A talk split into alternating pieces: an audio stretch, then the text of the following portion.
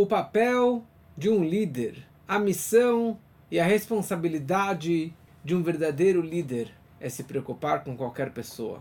E hoje veremos um ângulo, um papel do líder na questão de se preocupar com qualquer pessoa e mais ainda nunca envergonhar o próximo. Ter essa sensibilidade por um sentimento de uma pessoa ou do povo todo ou que o líder pode abrir mão do seu conforto espiritual, do seu crescimento espiritual, para não envergonhar uma outra pessoa. Eu gostaria de abrir esse shur com uma história.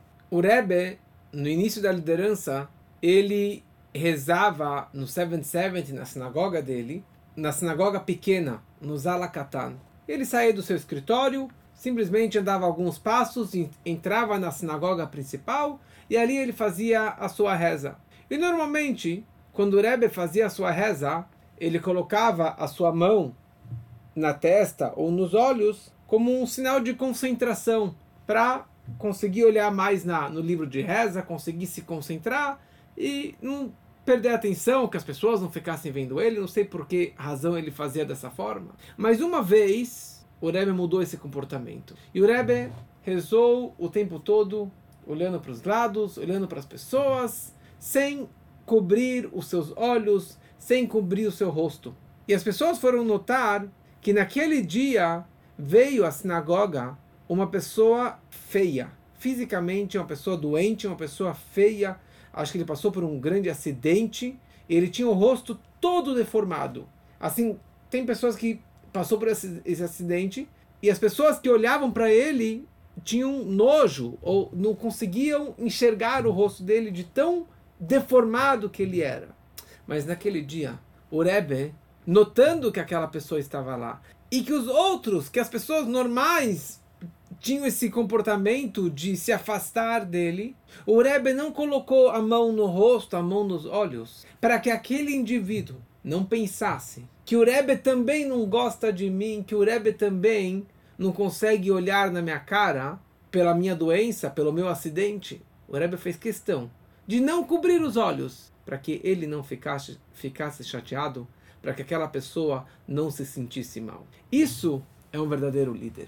Um líder é uma pessoa que ele se preocupa com o sentimento e o que o outro vai pensar, a reação que a outra pessoa possa chegar a ter. O papel de um líder nasci, que também tem a ver com a semana passada, que era Paraxá, Nassó, Nassó significa erguer, significa elevar. Mas Nasci é líder. As mesmas letras. O líder ele tem o papel de Nasci, de ser o líder, mas ele tem o papel de Nassó, de levantar e de erguer as pessoas. Essa semana, para quem tem o bom costume de assistir semanalmente os vídeos do Rebbe, que aliás tem até um WhatsApp diário que eles enviam uma mensagem, um vídeo, um pedacinho desse vídeo pelo menos. Se alguém quiser, pode mandar um um WhatsApp que eu lhe passo esse, esse link desse vídeo e você pode receber gratuit, gratuitamente.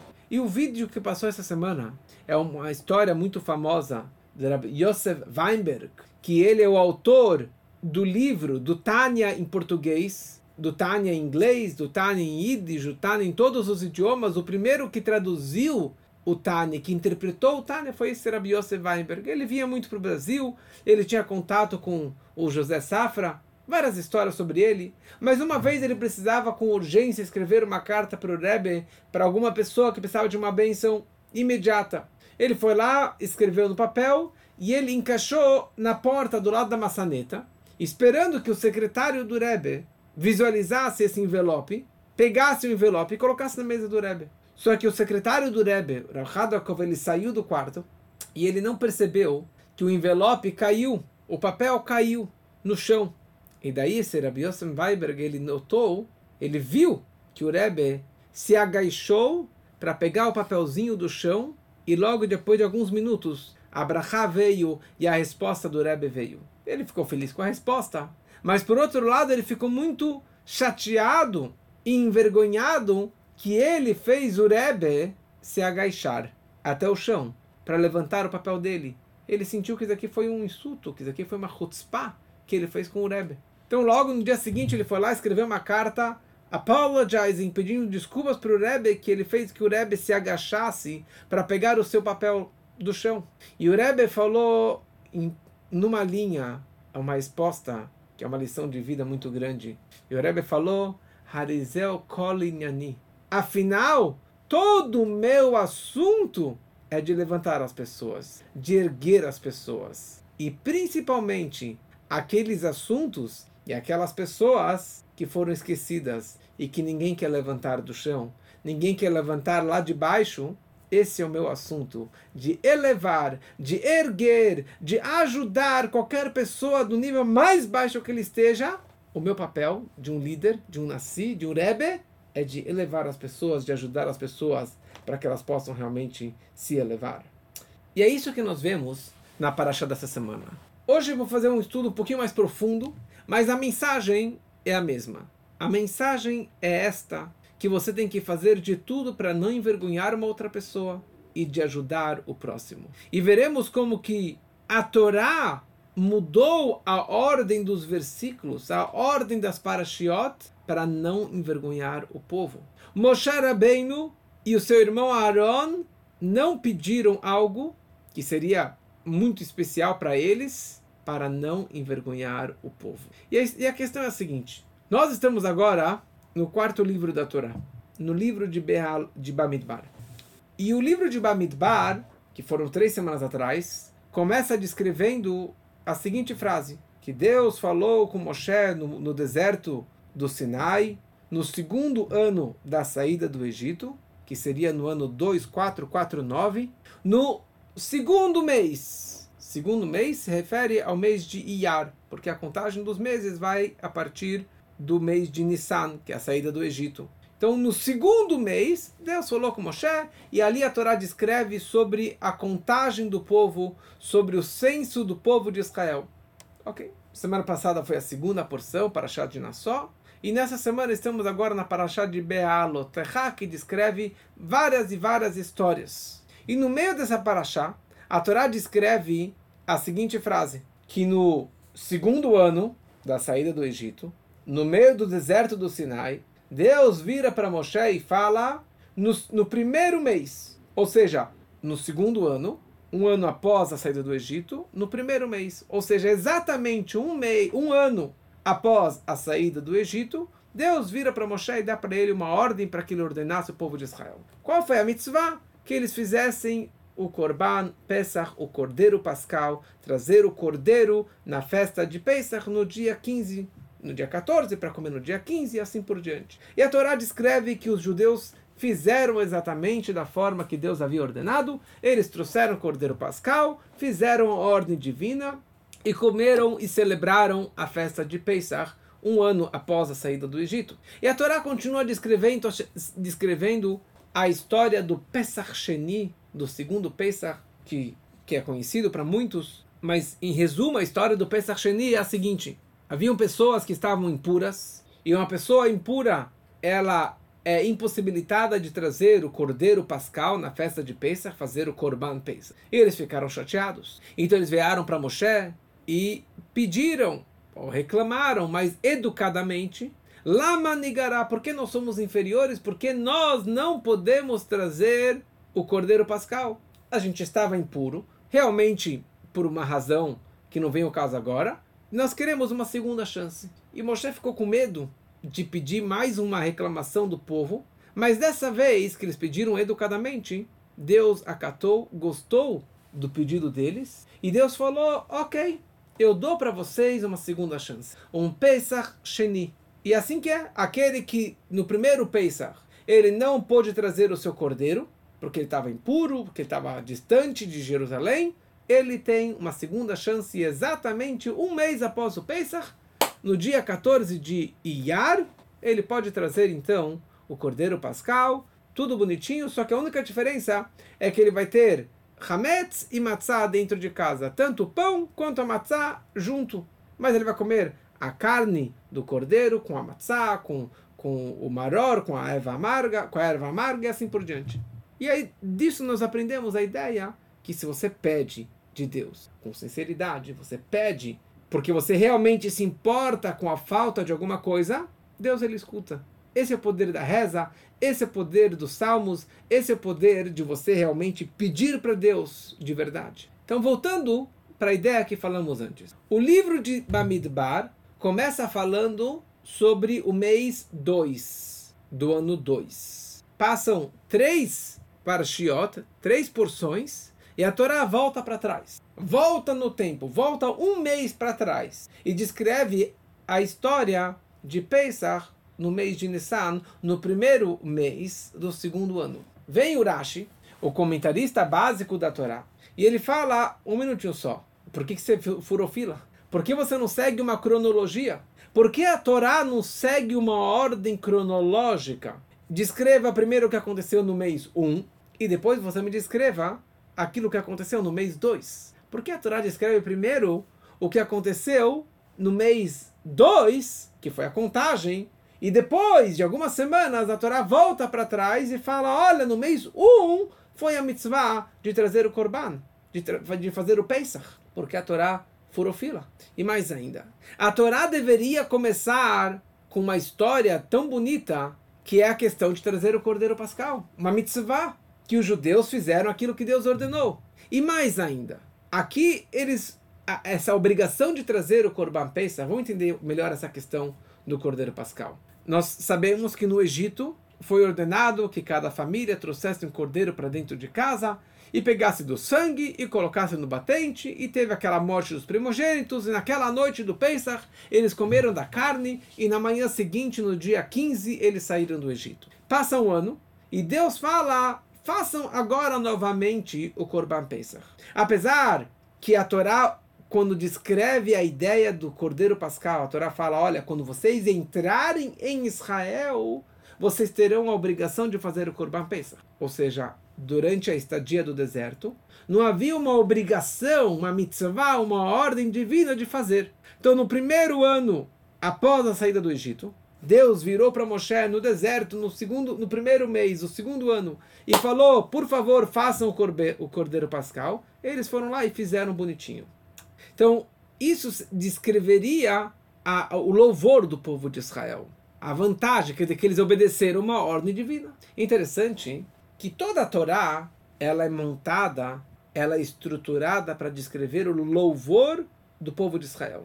A Torá foi feita para o povo de Israel. Então as histórias da Torá estão ao redor para descrever o louvor e de quão querido o povo de Israel é para Deus. E se você for ver todos os primeiros quatro livros da Torá, começaram falando sobre o louvor do povo de Israel.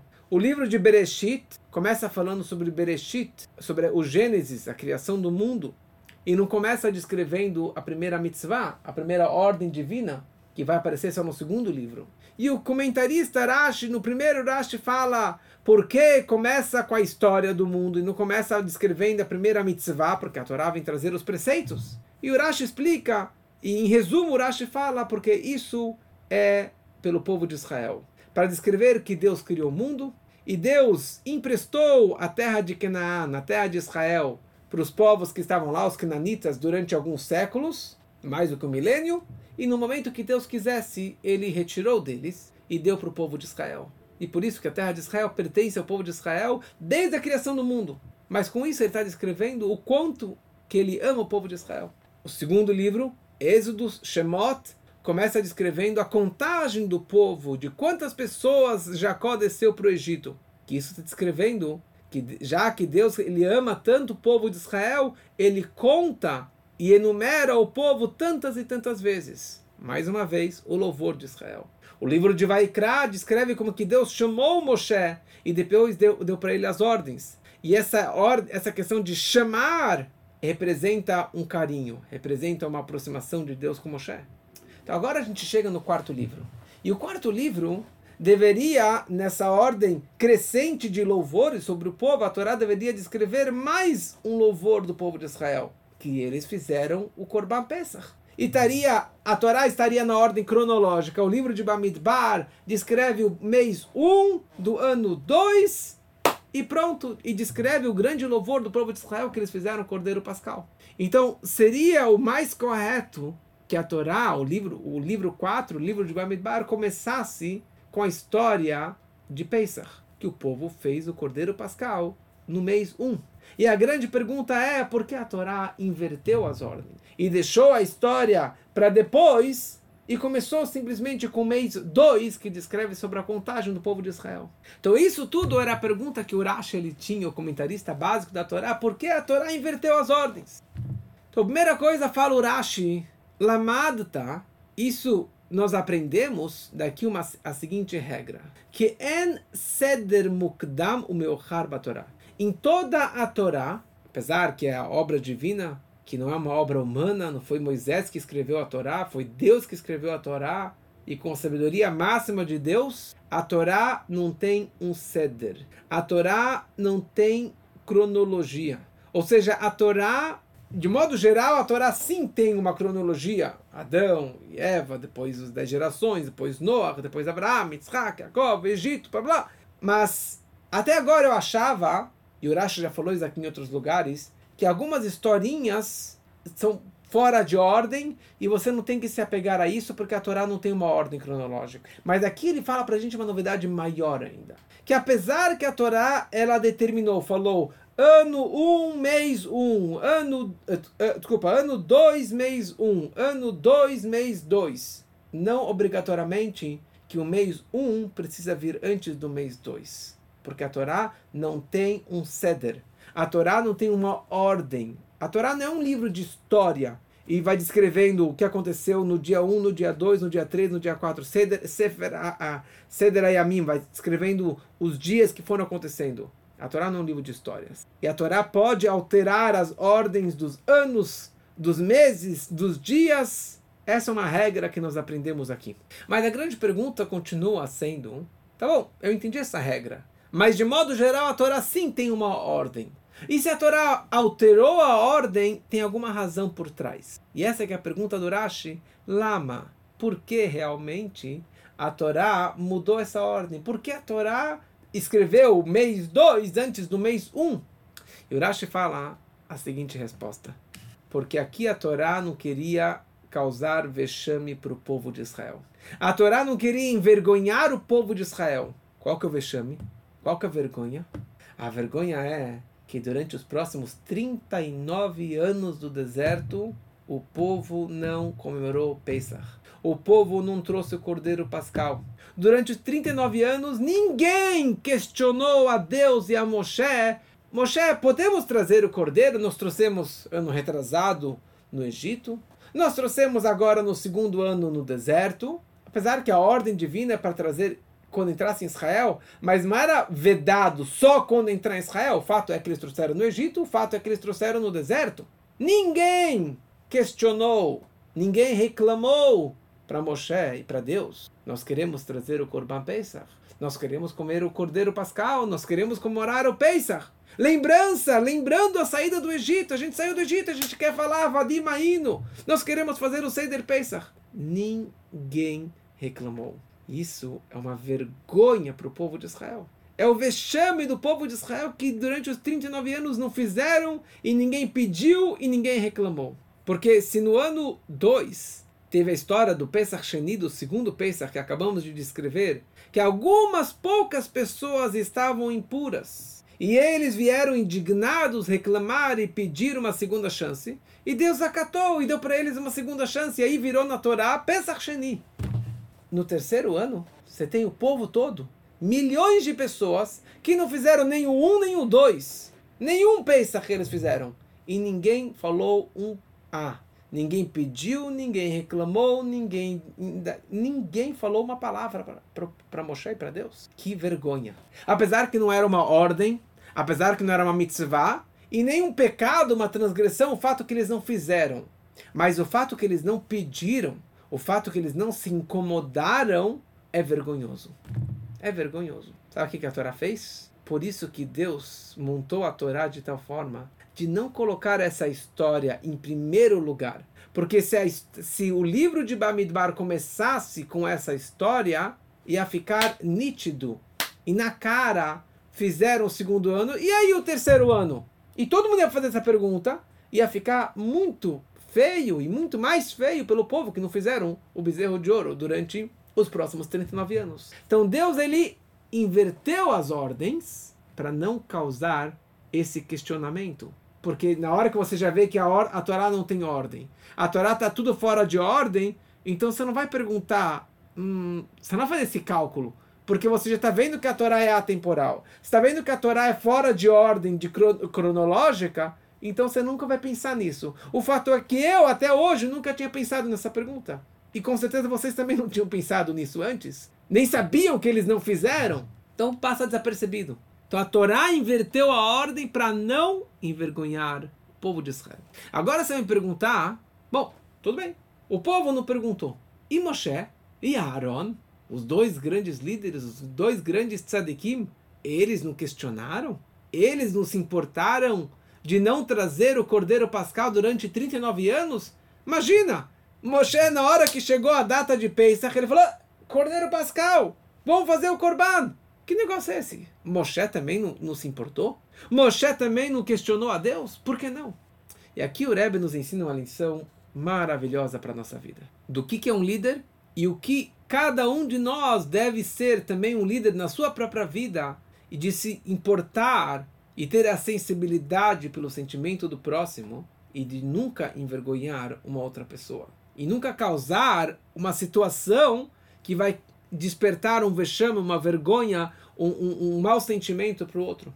E o Rebbe explica, sabe por que Moshe não pediu para Deus? Óbvio que Moshe queria fazer, Óbvio que Moshe sabia que era Pesach e que se ele pedisse, com certeza Deus iria atender o pedido dele e com certeza ia dar para Moshe, para o povo todo, aquele Pesach. Só que Moshe, ele fez o seguinte cálculo: se eu pedir para Deus, Deus vai dar. Só que o vexame do povo vai ser muito maior. A vergonha do povo vai ser muito maior. Olha só, ninguém está se importando. Então, pouco se lixando que não vai ter Korban Pesach. Ninguém pediu, ninguém se importou, ninguém questionou. Ah, Moshe, ele é o tzadik, ele é o líder, óbvio que ele vai pedir. E óbvio que Deus acatou o pedido dele. Mas a vergonha e a mancha do povo seria muito mais profunda. Moshe e Aharon abriram mão do seu um, capricho espiritual, da sua elevação espiritual, da sua espiritualidade, para não causar um vexame e uma vergonha para todo o povo. É isso que é um líder. Um líder é aquele que se preocupa com a sensibilidade de cada pessoa e de cada criatura. Como que foi Moisés, na verdade, Moisés foi escolhido, aquela história conhecida, que ele era pastor, cuidava dos carneiros do seu sogro, do Itró, e o carneirinho foi embora. Um carneirinho foi embora. E Moisés abandonou todos os milhares de carneirinhos que ele tinha, foi atrás de um carneiro e ele percebeu que aquele carneiro estava com sede e ele levou até o, até o riacho para alimentar, para dar de beber para aquele carneirinho. E quando Moisés fez isso, Deus falou: Ah, este é o homem que eu quero. Este é o líder que eu quero, que se preocupa com o carneirinho que está com sede e abre, deixa todos de lado para se preocupar com o indivíduo. Tem uma história muito bonita de um tzadik que viveu 350 anos atrás, um homem muito pobre, muito simples, que ele se chamava Rabbi Eliezer.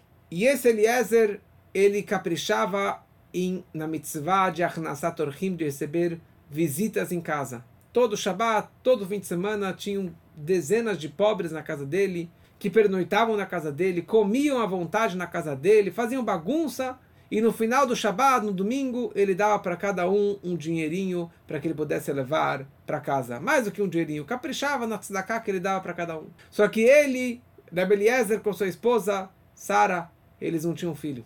E sofreram, e sofreram, e sofreram. Mas eles caprichavam muito nesse preceito de receber hóspedes em casa, visitas em casa. E lá nos céus falaram: Uau, que lindo! Louvando os atos, o comportamento desse Rabbi Eliezer, só que veio o acusador, veio Satan e falou: Eu quero testar ele. Eu quero, eu quero ver se ele faz aqui de verdade ou se ele tem alguma intenção por trás que ele faz tudo isso. Daí o Satan falou: Eu vou descer para testá-lo. Elial Navi, o, o profeta Elial, vira para o Satan e fala: Não, eu vou.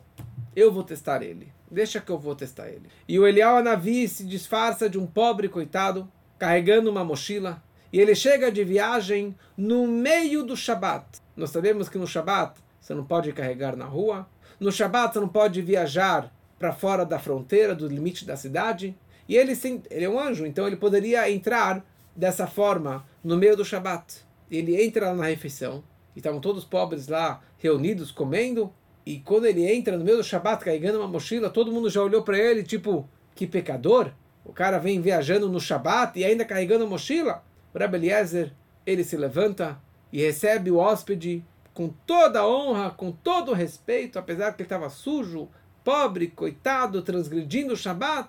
Deu para ele sentar do lado dele, deu para ele das melhores comidas, a refeição da tarde do Shabat, a Sudash Lishit. Acabou o Shabat, ele deu para ele mais uma refeição, Melav Malka, e todo mundo gozando da cara do, desse, desse, desse viajante, e todo mundo reclamando com o anfitrião, com o Rebbe Eliezer, que negócio é esse que está recebendo esse pecador? E Rebbe Eliezer, com um sorriso, dando para ele toda a honra, e quando acabou o Shabat, ele deu para ele um saco de dinheiro, falou, obrigado que você veio, você quer ficar mais algumas noites? E no dia seguinte, quando o homem estava indo embora, o pobre, que na verdade era o profeta Elial, Elial Anavi, ele vira para ele e fala, na verdade eu sou Elial Anavi, eu vim aqui para te testar, e você passou no teste. Então eu quero te dar boa notícia, que ano que vem você vai ter um filho. E esse filho foi nem mais nem menos do que o Baal Shem Tov. O grande Baal Shem Tov é filho de Serab Eliezer pelo mérito da grande mitzvah que ele fez de respeitar o próximo, de não envergonhar o próximo e de ter essa sensibilidade pelo próximo. Olha só a recompensa que ele teve, olha esse grande homem que saiu dessa mitzvah de respeitar o próximo. Então aqui nós aprendemos muitas lições para a nossa vida. Nós aprendemos que se você pede, Deus escuta. Se você pede com sinceridade, Lama Nigará, você fala, eu quero mais saúde, eu quero mais espiritualidade, eu quero mais filhos, eu quero mais dinheiro. Mas você pede de verdade, Deus ele escuta.